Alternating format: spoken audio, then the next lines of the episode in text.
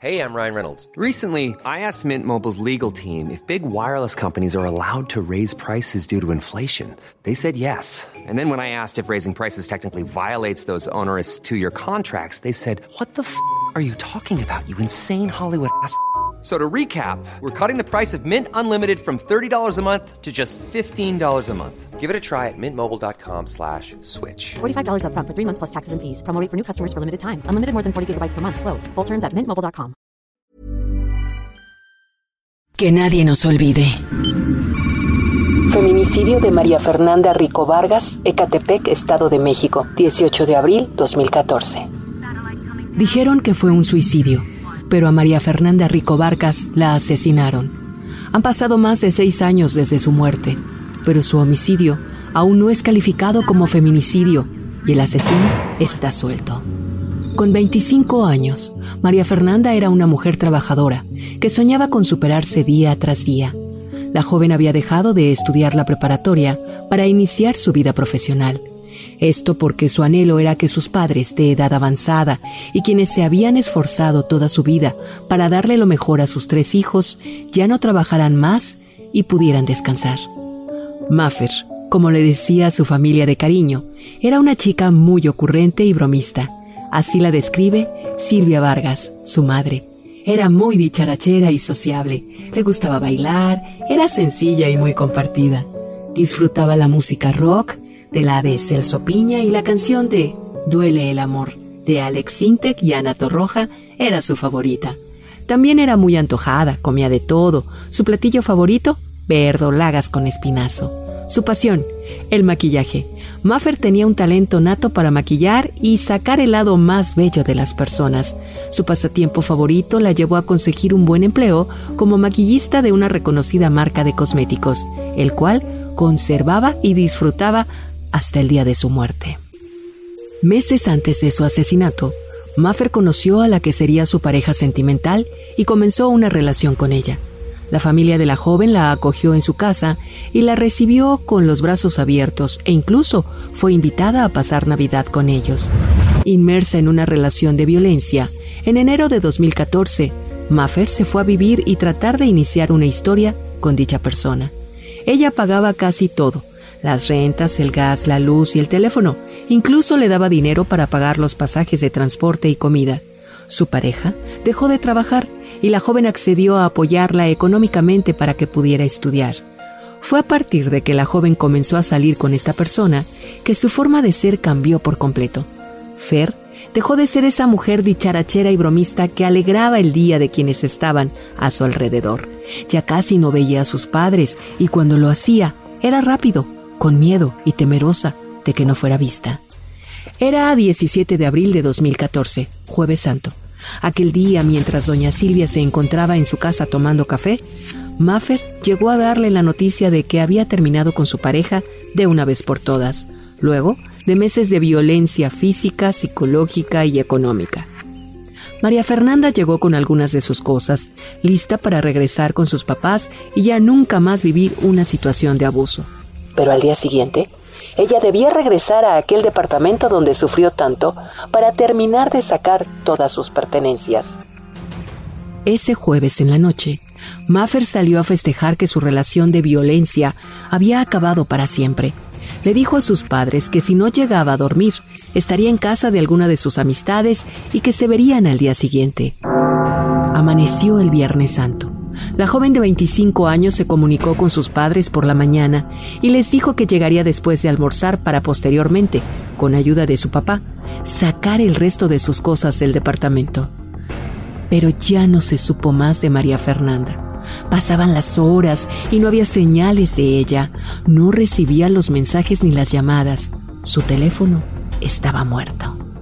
A las 7 de la noche del 18 de abril, los padres de Maffer recibieron la llamada de un hombre desde el teléfono de su hija.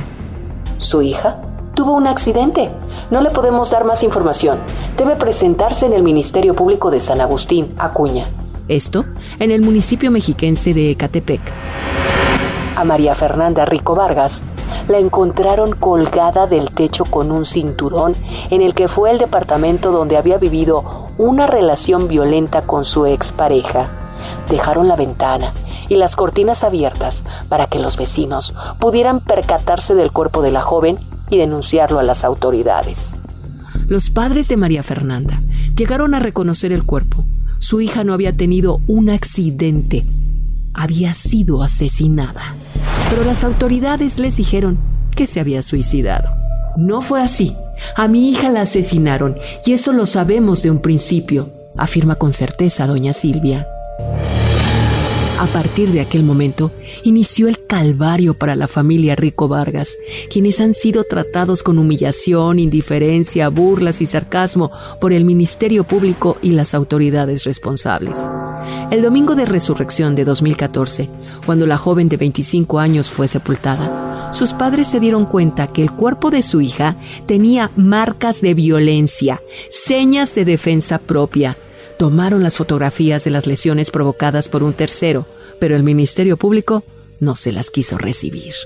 La carpeta de investigación estaba mal hecha e incompleta. Había inconsistencias en el expediente. Dijeron que María Fernanda murió alcoholizada y que se había drogado con diclofenaco. Pero en el examen toxicológico no salió nada. La joven estaba limpia. Además, los resultados de la autopsia no arrojaron que Fer fue golpeada con brutalidad antes de ser colgada. El cinturón con el que colgaron a Maffer desapareció y nunca fue investigado.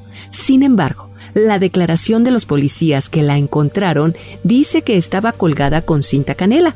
Hay inconsistencias en las declaraciones de la gente que encontró a la joven. Se contradicen. Además, doña Silvia cuenta que antes de que llegaran al Ministerio Público donde se encontraba su hija, dos hombres desconocidos ya habían reclamado el cuerpo de Maffer. Todo lo que se ha hecho en el feminicidio de mi hija es porque yo lo he buscado, platica la mamá de María Fernanda. En 2016, el expediente de la joven maquillista pasó a la Fiscalía Especializada en Feminicidios en Barrientos, pero a seis años de su muerte, aún no ha sido calificado como feminicidio. El 14 de marzo de 2017, el cuerpo de Maffer fue exhumado y estudiado por peritos independientes que determinaron que la joven fue brutalmente agredida antes de su muerte. Primero la mataron y luego la colgaron para simular un suicidio. La investigación continúa, pero no con la ayuda de las autoridades. La familia Rico Vargas es apoyada por un grupo de abogados que han logrado que el caso avance, a paso lento, pero que avance.